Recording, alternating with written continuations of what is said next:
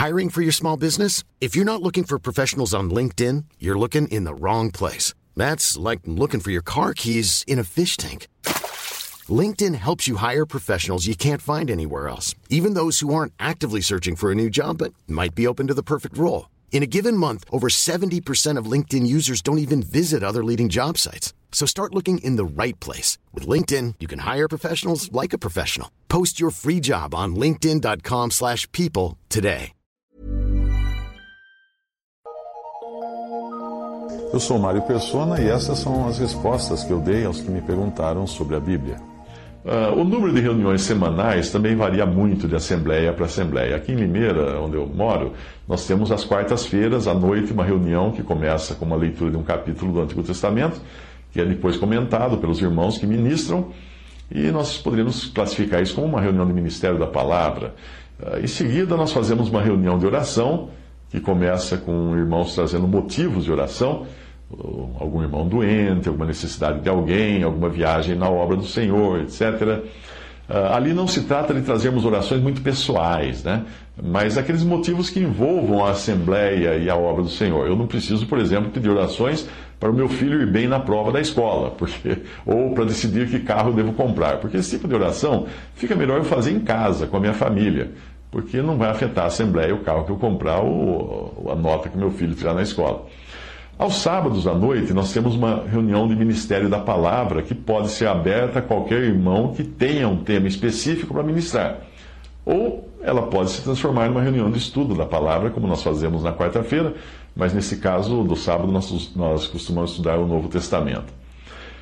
Mesmo o modelo de reunião aberta, de ministério, pode variar, variar de um lugar para outro. Em Limeira, quando é o caso, o irmão que traz um tema pode ministrar sobre o tema boa parte do tempo da reunião, mas é sempre conveniente que ele deixe espaço para que falem dois ou três, como nós vemos em 1 Coríntios, e não monopolize o tempo. Ah, aqui onde eu moro, uma reunião costuma durar de uma hora a uma hora e meia, embora em alguns lugares esse tempo varie bastante. Eu ouvi de alguns lugares, como na Bolívia, onde as reuniões são bastante longas, de algumas horas.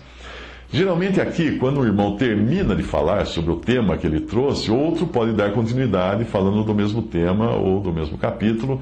Mas eu já estive numa assembleia nos Estados Unidos onde eu vi três irmãos falarem uns 15 minutos cada um de temas e passagens completamente diferentes, que não tinham nem conexão um com os outros.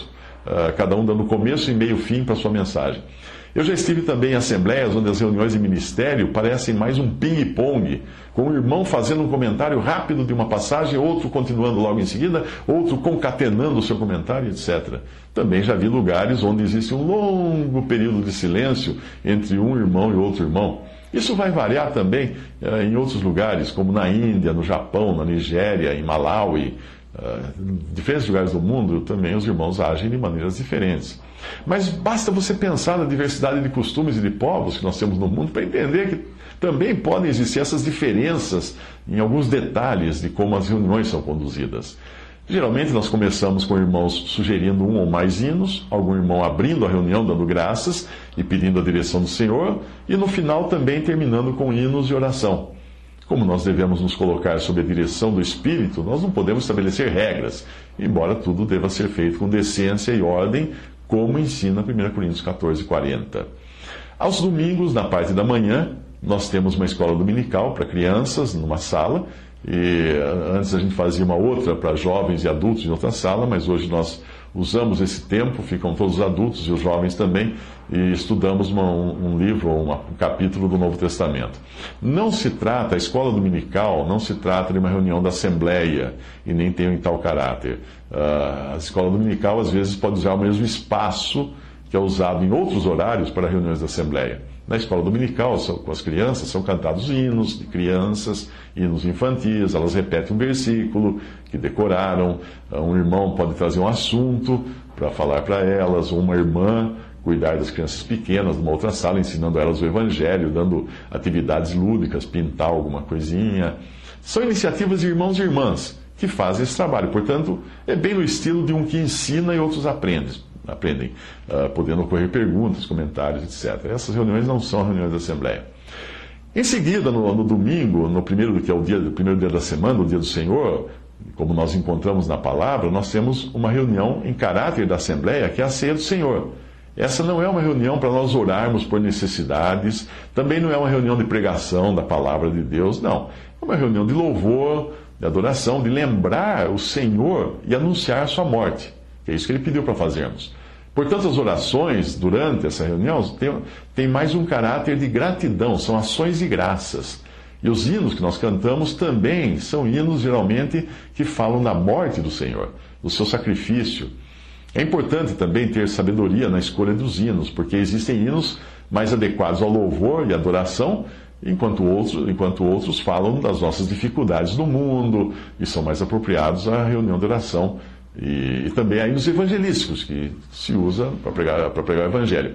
Não caberia, por exemplo, numa uma assembleia, numa reunião, onde estamos reunidos para adorar o Senhor, alguém cantar Pecador, vem a Cristo Jesus. Né?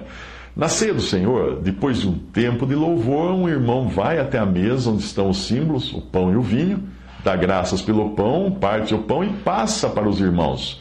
Aqui em Limeira nós temos uma travessa ou cesta com o pão e ele é passado, depois de partido, ele é passado de mão em mão, cada um pegando um pedaço e comendo. Os que estão em comunhão mesmo o Senhor, quem não está, passa reto o pão. O mesmo é feito com o cálice. Embora possam ter visitantes numa reunião da ceia do Senhor, é importante lembrar que só participam do pão e do vinho aqueles que foram regularmente recebidos à mesa do Senhor. Os demais, e também as crianças, podem assistir, porém não participam do pão e do vinho. Então, primeiro um irmão dá graças pelo pão, passa-se o pão entre todos, depois ele dá graça pelo cálice de vinho, passa-se o cálice de vinho para todos. Em seguida é passada uma sacolinha também apenas aos que estão em comunhão, para que coloquem nela suas ofertas, que serão posteriormente utilizadas nas despesas, salão, energia elétrica, produtos de limpeza, o que for, uh, para comprar o pão, comprar o vinho, uh, também são utilizadas nas necessidades dos irmãos que estejam enfermos, que estejam desempregados, em viagens de irmãos na obra do Senhor, ou para ajudar alguma outra assembleia que esteja em dificuldade, os irmãos de lá, ou para alguma conferência que vai ser feita, programada pelos irmãos, para juntar irmãos de vários lugares. Enfim, não é para sustentar uma pessoa, não é para pagar o salário de um pastor, porque não existe isso, nem um homem à frente mas sim para as necessidades dos santos. E também não é pedido e nem recebido e nem aceito uh, dinheiro ou contribuição daqueles que não estejam em comunhão à mesa do Senhor.